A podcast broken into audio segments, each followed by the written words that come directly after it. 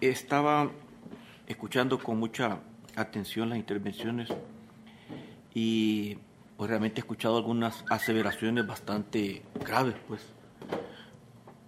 Sorprendido totalmente de ciertas expresiones que he escuchado y yo creería, pues, en el caso que manifestaba el magistrado Belamino Jaime, que, qué bueno sería que el magistrado Jaime, si no es que lo ha efectuado, que presentara un escrito en ese proceso.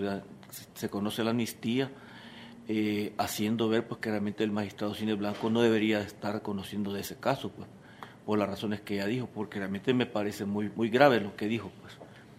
Entonces, porque me asombra que, que, el magistrado Cine Blanco siga conociendo un caso como ese, no obstante las razones que da el magistrado Belamino Jaime. Pues. Eh, por otra parte, a mí no me interesa quienes conozcan o quién conozca de, o quién no conozca de este caso de extradición. Pero sí creería que la petición que hace el magistrado Cine Blanco debería ser resuelta.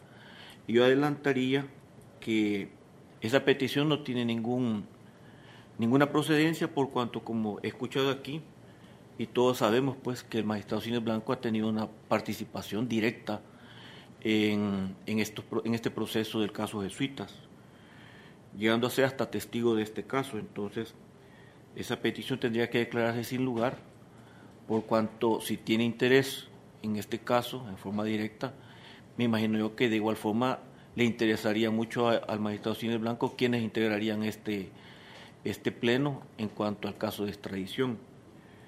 Así es que yo sí considero, eh, señor presidente, que se resuelve esa petición de magistrado Cine Blanco solamente.